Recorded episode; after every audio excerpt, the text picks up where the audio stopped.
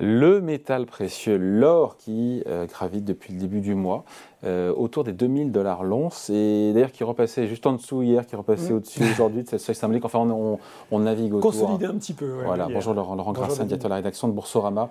10% euh, de hausse depuis le début de l'année et 25% depuis, depuis, depuis novembre. Donc voilà, on gravite, on est autour de cette barre des 2000 dollars qui n'est pas anodine non plus. Hein. Non, non, et puis surtout qu'on se souvient qu'effectivement, l'or, l'once notamment, était tombé à 1600 dollars à l'automne, ce qui était plutôt logique, effet du resserrement monétaire à l'œuvre, donc pas vraiment de grosse Puisque l'or ne rapporte rien.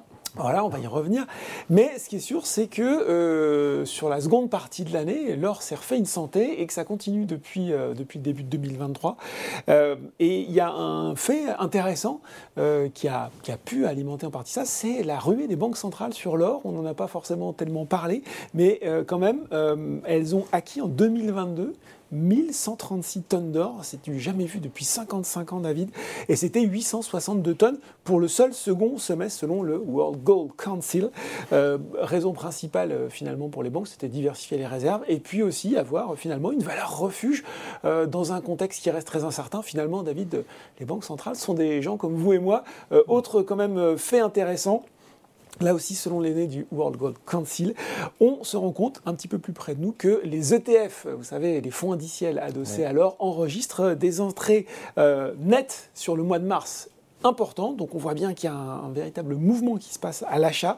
Entrée boostée, bah oui, ne va pas surprendre les gens par le petit épisode qu'on a eu sur la crise bancaire, l'affaiblissement du dollar et le tassement relatif des rendements obligataires sur le mois de mars. Voilà, on, le dit souvent, on l'a souvent répété ici, c'est important, l'or ne rapporte rien, ça on le sait même, il a plutôt tendance à souffrir quand les taux d'intérêt des banques centrales remontent. Et on se dit peut-être que là on a une, une nouvelle illustration bah, du fait que, a aussi évoqué que les marchés sont persuadés que euh, le cycle monétaire haussier des banques centrales est bientôt terminé. C'est ça. Est-ce que, est que finalement la problématique de l'or est si spécifique ou est-ce que c'est tout On est toujours sur ce euh, sur, effet secondaire. sur cet effet secondaire et puis sur ce grand désaccord finalement entre les marchés et les banques centrales?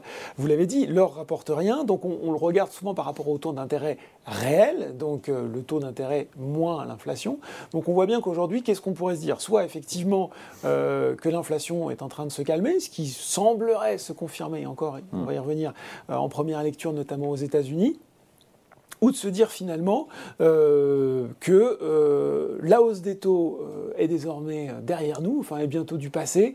Mm. vous en avez discuté avant avec Charles Sanin. On se dit en tout cas que probablement, enfin en tout cas c'est ce que beaucoup attendent en mai, on va peut-être avoir 25 points de base supplémentaires de la Fed, mm, mm. ce, qui nous ce qui nous amènerait entre 5 et 5,25 et que derrière finalement on ne sait pas ce qui se passerait et que ça s'arrêterait là. Donc des anticipations de, de, en tout cas d'arrêt de la hausse des taux dans un contexte qui reste quand même celui d'une grande incertitude, avec des marchés d'actions qui sont très hauts et quand même euh, peu de visibilité sur, euh, enfin en tout cas des, indicateurs économiques qui sont mitigés. Donc finalement un contexte qui est plutôt, euh, là encore, ou en tout cas ce, sentiment que ça, ça va, être ça va bénéficier alors. Bon, donc on reparle quelque part de c'est toute l'histoire du pivot euh, de la fête qu'on retrouve indirectement dans les cours de l'or. Bah, c'est tout à fait ça. C'est-à-dire que quand on regarde aujourd'hui, le pivot, que, expliquer le pivot. On va expliquer le pivot, c'est que les euh, investisseurs ou une grande partie marché sont persuadés, sont persuadés que euh, dès l'été, possiblement, ou en tout cas sur mm. la seconde partie de l'année, euh, la Fed va, commencer à baisser ses taux parce que, euh, alors c'est pas la seule chose. On, constate aussi quand même, David, que bon, il y a toujours la guerre en Ukraine, ça c'est un fait. On reparle quand même beaucoup de Taïwan ces derniers mm. temps. Je sais pas si vous avez remarqué, mm. euh, on faisait encore ce week-end ce, ce, destroyer américain qui était qui était dans les eaux. Il y a eu des manœuvres militaires de la Chine. il y a eu la visite d'Emmanuel Macron en Chine. Enfin bref.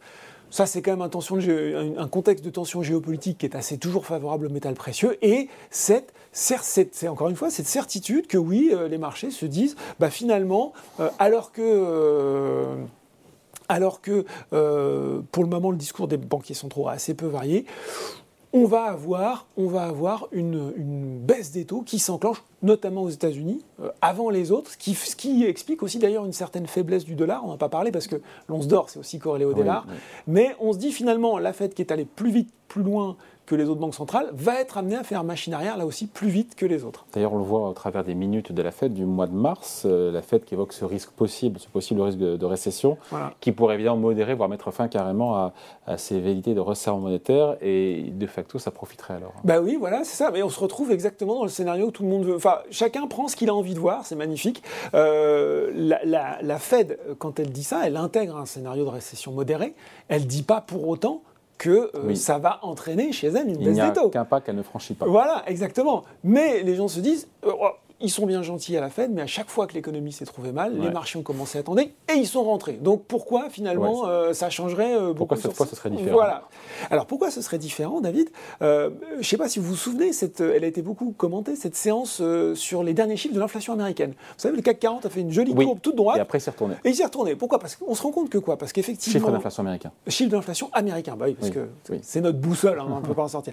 On s'est rendu compte que quoi? Qu'effectivement, facialement, en tout cas, l'inflation globale, ça baissait. On était plutôt content et puis quand on regarde, la sous-jacente, elle continue à monter. On voit que dans les services, ça reste très élevé. Finalement, vous êtes banquier central, vous ne vous dites pas que la partie est gagnée, surtout que pendant 6-7 mois, vous avez expliqué à tout le monde que euh, c'était pas gagné et que vous alliez rester, euh, vous alliez rester extrêmement vigilant là-dessus. Donc, euh, les mois qui viennent euh, vont être assez intéressants. Donc on se dit qu'on finit là-dessus. Laurent, on se dit quoi sur euh, le mouvement haussier eh ben, on se dit que ça peut se sur l'avenir? On se dit que ça peut se poursuivre finalement parce que tant qu'on ne sort pas de cette incertitude, et on ne va pas en sortir tout de suite, euh, finalement on va sans doute avoir une... Allez, on va sans doute avoir une hausse de taux de 25 points de base en mai. On reste dans notre scénario. on peut se dire que c'est à ce moment-là que la Fed dira je m'arrête. On va avoir d'autres données sur la solidité de l'économie américaine. Soit on se rend compte qu'effectivement il y a une relative dégradation.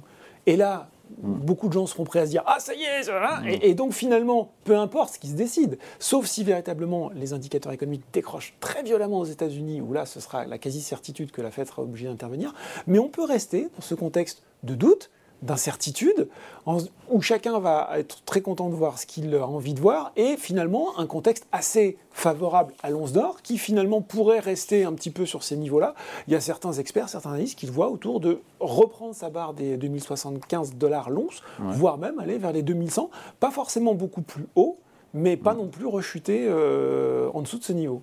Voilà, en tout cas, c'est voilà, on voulait vous reparler donc parce que ça fait un moment qu'on y est autour des 2000 et ça pose comme beaucoup de questions. Oui, on avait pas, ben, parce qu'on avait parlé aussi de l'or à 1600 en se disant tiens, est-ce que c'est est-ce que c'est normal euh, Et bah là, effectivement, euh, et ce qui est assez fou d'ailleurs, David, dans ce marché, c'est que tout est au plus. 2022, c'était tout baissé en même temps et là, tout monte en même temps. on a même eu une phase assez surprenante où où l'or montait, les obligations montaient. Enfin, on a on a des choses assez surprenantes. Ça tient pas à terme, ça tient pas ça. Hein. Tout pas monter de bah, concert, évidemment. Voilà. voilà.